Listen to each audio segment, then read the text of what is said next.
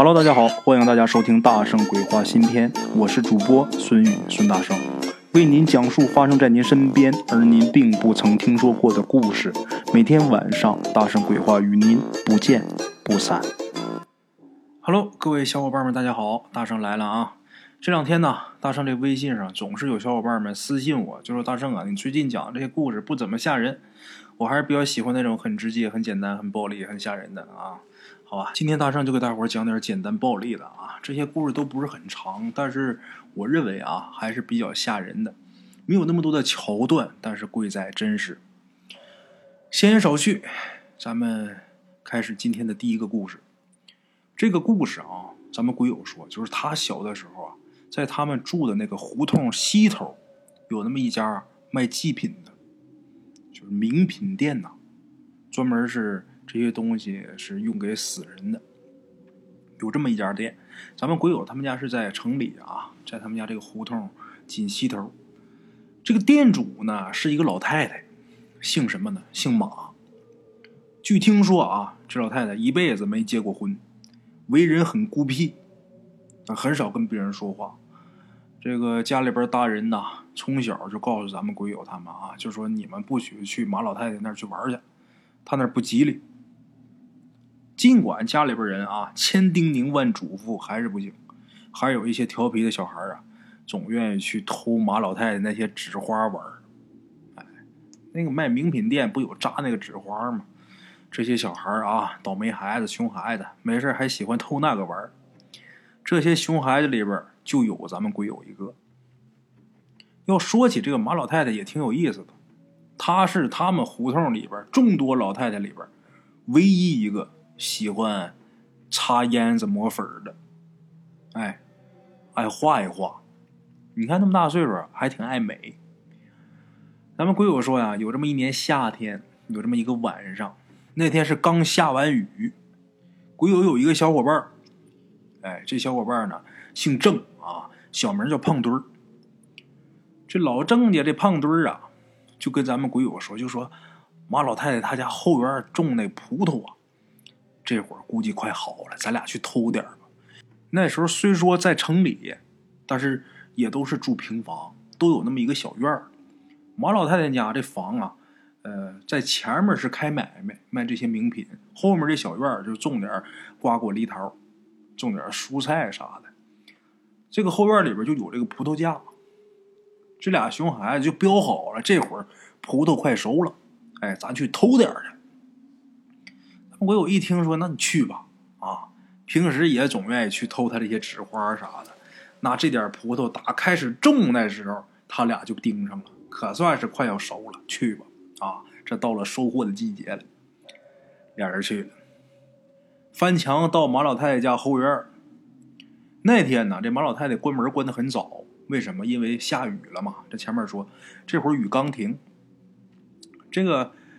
关门关的早，他屋里边呢也不像说年轻人啊，年轻人家，呃，电视啊、灯啊什么都开着。你就一老太太，一老孤寡，他也不点什么灯，早早的灯就黑了。所以说他们家这院里也是漆黑的，屋里灯没开，这院子里边也没亮，院子里也黑乎乎的。咱们鬼友跟胖墩俩人就抓紧动作啊，赶紧偷啊。胖墩长得胖，咱们鬼友那时候长得瘦小。所以说，他就骑胖墩这个肩膀上摘葡萄，正在这摘着呢，也不知道这个马老太太啊，什么时候居然站在他俩身后了。站他俩身后的马老太太啊，也没喊，朝这个胖墩的屁股上啊，用力的捏了一把。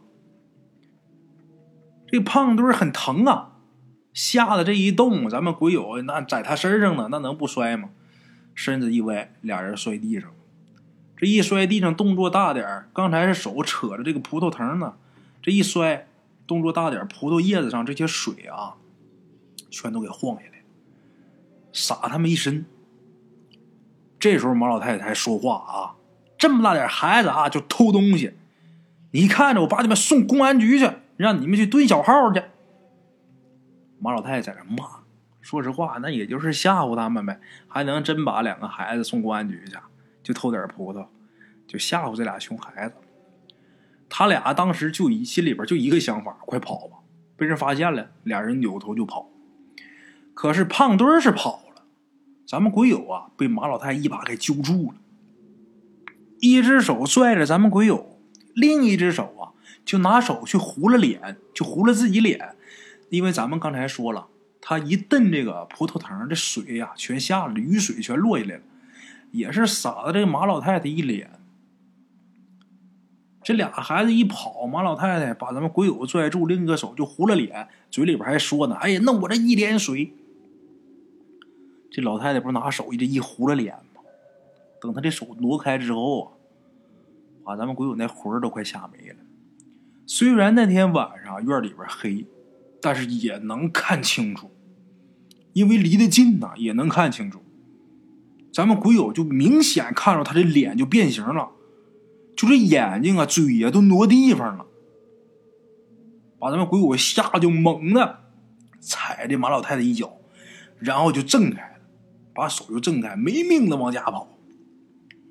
回家以后吓得就魂儿都快丢了啊，是哭了一晚上。后来啊，据咱们鬼友他奶奶跟他说，就说这马老太太原来她不是在城里住，也是在农村。咱们鬼友家，鬼友他奶奶以前也是在农村，跟这马老太太呀是一个村的。就说这个姓马这老太太，她年轻时候结没结过婚？结过婚，她并不是一辈子都没结过婚。可是呢，有了孩子之后，她那丈夫出事死了，她自己带这个孩子想再嫁呀，就比较困难。所以当时也不知道这老太太当时年那还挺年轻的啊，不知道这女的怎么想，把自己的孩子给淹死了。孩子不大，几个月，给放在大洗衣盆里边给淹死了。把这孩子淹死之后，自己这会利索了，轻手利脚了，心想找男人能好找了。可是到头来这一辈子还是没找着，再也没找别的男的。那么说这个故事有什么可吓人的呢？咱们鬼友说的，那天晚上。就马老太太拿手一糊了脸的时候，她明显不感觉这眼睛、鼻子、嘴不都移位了吗？咱们鬼友说呀，他那脸啊，就不不是人的脸。他说人的脸你甭管怎么弄，他也不能那样。他说就很像是纸糊的脸，被这水一打湿，他拿手这一糊了，就什么都偏了。也就是说那天晚上抓他的的那个。就发现他跟胖墩偷葡萄的那个，不一定是马老太太，没准就是他扎的那些纸花活，怎么就成了精了？哎，这事儿想想挺吓人的啊。那么咱们鬼友可能有的人抵抗力比较强啊，就是这故事也不怎么吓人的，是不是？这玩意儿有啥呀？好，这个不吓人。另外一个，这个故事它并不是说有多么严重的结果。接下来，大声给大伙说一个比较吓人啊、比较恐怖的。这故事是一个护士，他在医院工作嘛，在医院工作这么一个护士给我提供的啊。他们医院是总有怪事我想啊，不光是他们医院，所有的医院应该都有一些稀奇古怪的事因为医院这个地方，生命的开始和生命的终结都在这儿。这个地方等于是一个灵魂中转站呢啊！这是大圣我自己想，咱们这位鬼友啊，就跟咱们提供了这么一件，在他们医院里边发生算是最玄乎的一件事。哎，这个事儿呢是发生在他们医院的一个主治医生的身上。这主治医生姓什么？姓穆，就是穆桂英的那个穆啊，姓穆，穆医生。在他们医院里边，这穆医生技术算得上是最好的，但是这个人啊，他出了名的爱占患者的便宜。有这么一年秋天，他们医院来了一对农村的夫妇，两口子上他们医院来干嘛？来待产，要生孩子了，预产期快到了。这个农村来的本来他就不富裕，哎，又赶上啊，正好赶上主治医生是姓穆的。这两口子给上炮啊，也不咋的，这钱就没给明白。所以说，这穆医生对这两口子那就是百般不待见。那当时值班的护士谁都能看明白那点事哎，大伙儿心里边也都是挺生气的，就觉得这姓穆的怎么这样？你说你有钱啊，你夸点夸点农村来这两口子这么不容易，你说你咔着他干啥？大伙儿心里边都挺不爽。但是人家是主治医生，他们就是一个护士，能说什么呀？后来啊，这个女的难产，难产要做手术。其实她要不难产，要就顺产也没什么事还偏偏赶上她难产，得做手术。也不知道这个姓穆这大夫是不是这个吃惯了拿惯了。这回他没捞着什么好处，所以这个心里边有气儿。在做手术的时候，这孩子没保住。其实他那个技术，想让这母子平安是很容易的，但是偏偏的，这孩子就没保住。这个做手术时候，这女的她不是昏迷状态吗？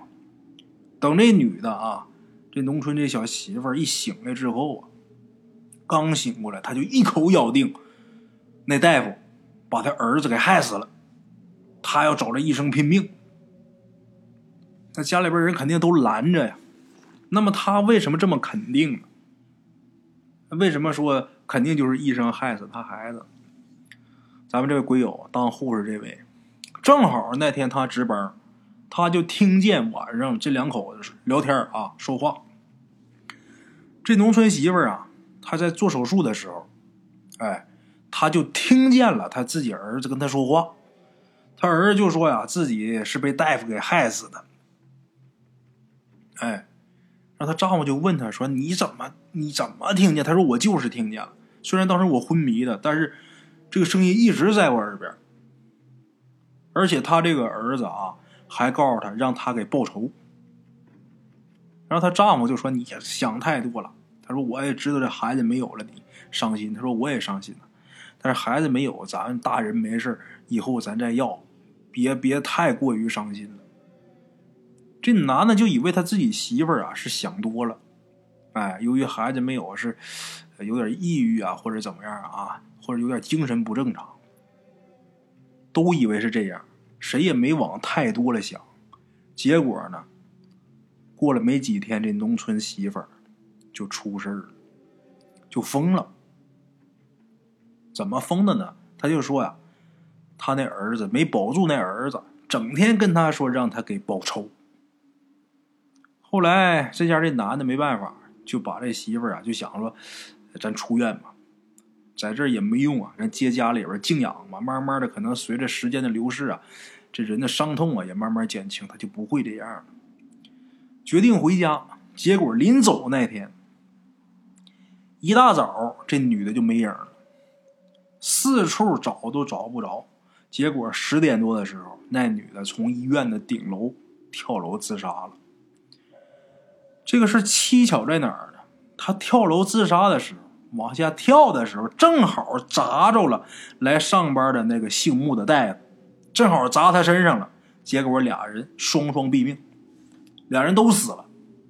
还有更奇怪的，就是那死婴，那个死婴的尸体啊。本来是泡在这个福尔马林的那个罐子里边，结果呢，那罐子还在，那死婴就不知道哪儿去了，谁都不知道，到处找也找不着，就凭空消失，不翼而飞了，啊！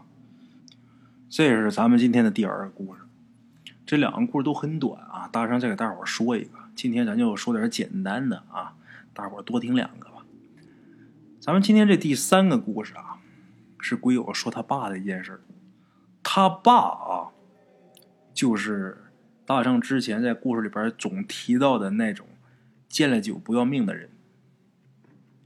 在咱们鬼友他们家住的那个小镇上啊，他爸那几乎是没有不认识他爸的，出了名的酒鬼。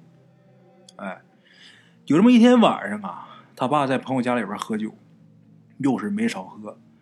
当时喝的迷迷糊糊的啊，嘴里边哼着小曲儿就往家走。往家走的时候啊，因为是晚上嘛，半夜嘛，他就远远的就看见，他走的这条街的头上，小沈他们家那儿门口好像有一团火球。他就觉得奇怪啊，就奔着这火球他就过去了，也就是奔着小沈家就过去了，在。接近小沈家还有一段距离的时候，他就听见啊，小沈他们家好像是有好多人在他家在一起说话似的，吵吵闹闹的。他就觉得这挺奇怪，这大半夜啊。另外一个，这火球是怎么回事加快脚步奔小沈家门口去，想看看到底怎么回事可是等走到近前呐，那火球却没了，无影无踪。然后听院里屋里那闹哄哄的那声也突然间消失了，戛然而止。咱们鬼友他爸就拍拍脑门啊，就瞪着眼睛看这火球哪儿去了，把这耳朵竖起来听，哎，真没声啊，这很安静。这时候鬼友他爸就心想啊，这时候都半夜了，那小沈一家估计跟别人家一样，人家早就都已经睡觉了吧。那刚才是怎么回事？是不是我自己喝多了呀？眼睛花了，出幻觉了？想到这儿啊，他爸就原路返回，要回家了。结果往回走，又走了一小段路以后，他这身后啊，又是吵吵闹闹的，这声音又来了。他顺着声音转头一看，刚才那个红红的那火球啊，又出现了。咱们鬼友他爸呀。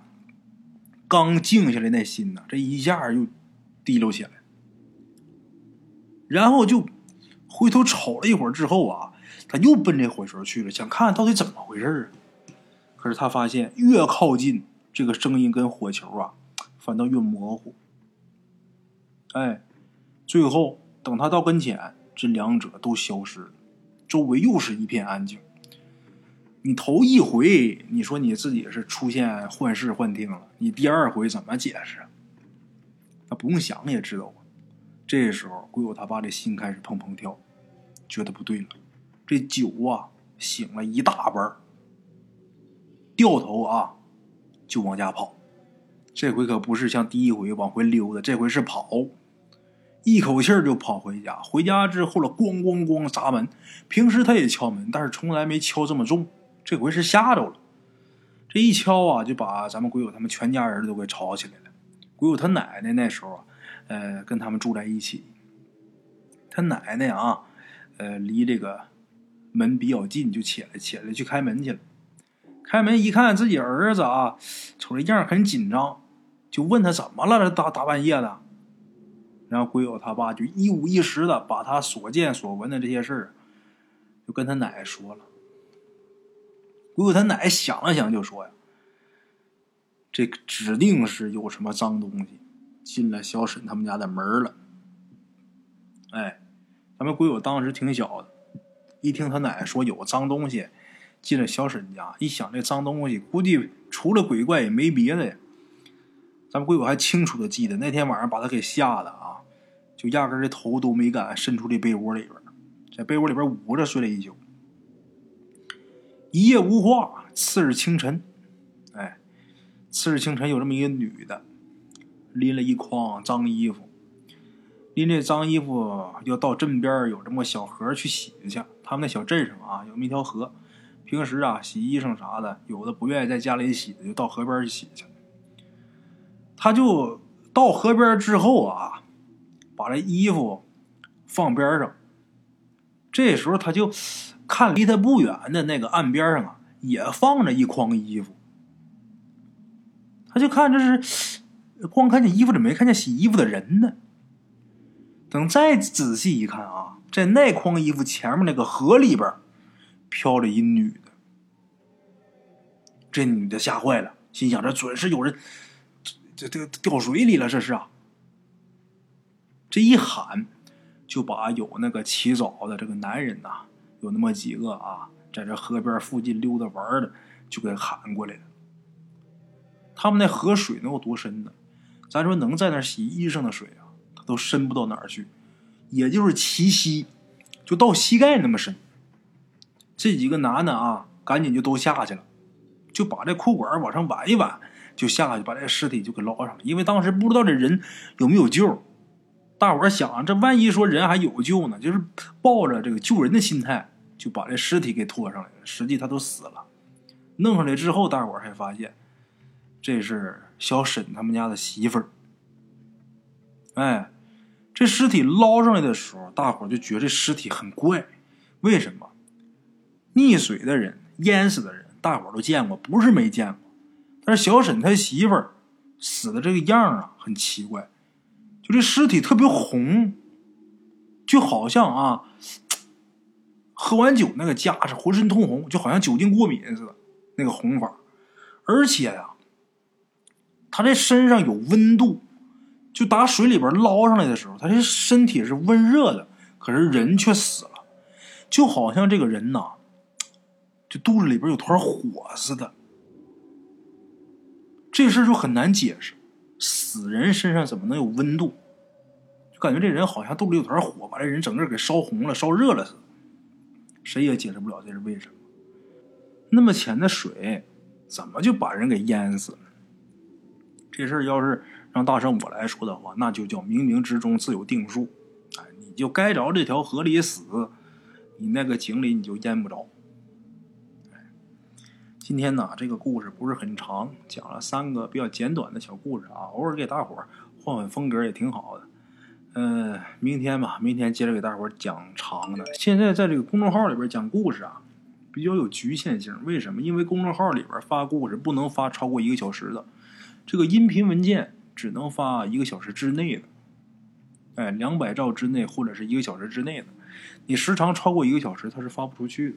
所以我这个节目音频呢，尽量都控制在半个小时、四十分钟或者是二十多分钟，呃，这样，总之是不能超过一个小时。这个就很难了，有一些故事比较长，就这个故事啊，一般得讲啊。一个小时十几分钟，一个小时二十分钟，哎，这样，那种故事都非常好。但是无奈呀，公众号发不出去，我又不忍心给大伙留坑，所以说现在挑故事啊，还得往，呃，尽量往短一点挑，或者说尽量把自己这个措辞啊，呃，弄得更严谨一点，别那么多废话，尽量节省点时间，啊，好了，各位老铁们，这是大圣今天给大伙带来这三个小故事啊，希望大伙能够喜欢。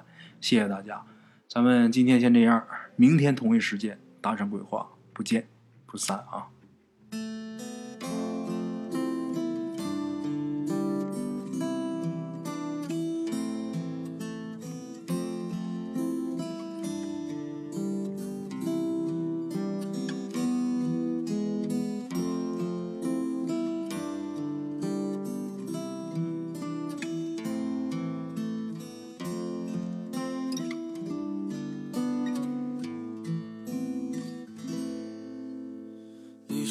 你想在海边买一所房子，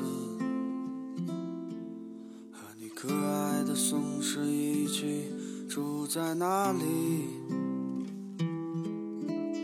你会当一个心情杂货铺的老板娘，随着心情买着自己喜欢的东西。生活越来越压抑，你变得越来越不像自己，一个人站在悲催的风里。玫瑰你在哪里？你说你爱过的人都已经离去，不要欺骗自己，你只是隐藏的比较深而已。玫瑰你在哪里？你总是喜欢抓不住的东西，请你不要哭泣。我们都只剩下一堆用青春编织成的回忆。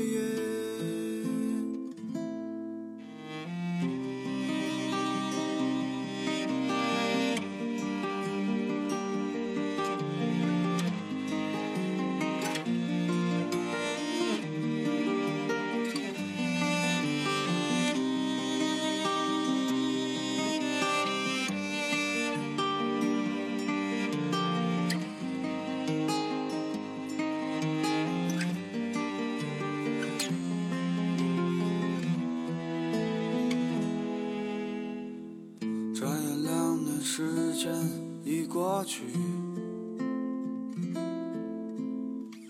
该忘记的你有没有忘记？你说。你最近爱上了旅行。我知道你也只是想逃避，逃避现实和过去，逃避最不真实的你。一个人的路上，只是在找寻。玫瑰你在哪里？你说你爱过的人都已经离去，不要欺骗自己，你只是隐藏的比较深而已。玫瑰你在哪里？总是喜欢抓不住的东西，请你不要哭泣，我们都只剩下一堆用青春编织成的回忆，用青春编织成的回忆，用青春编织成的回忆，青春。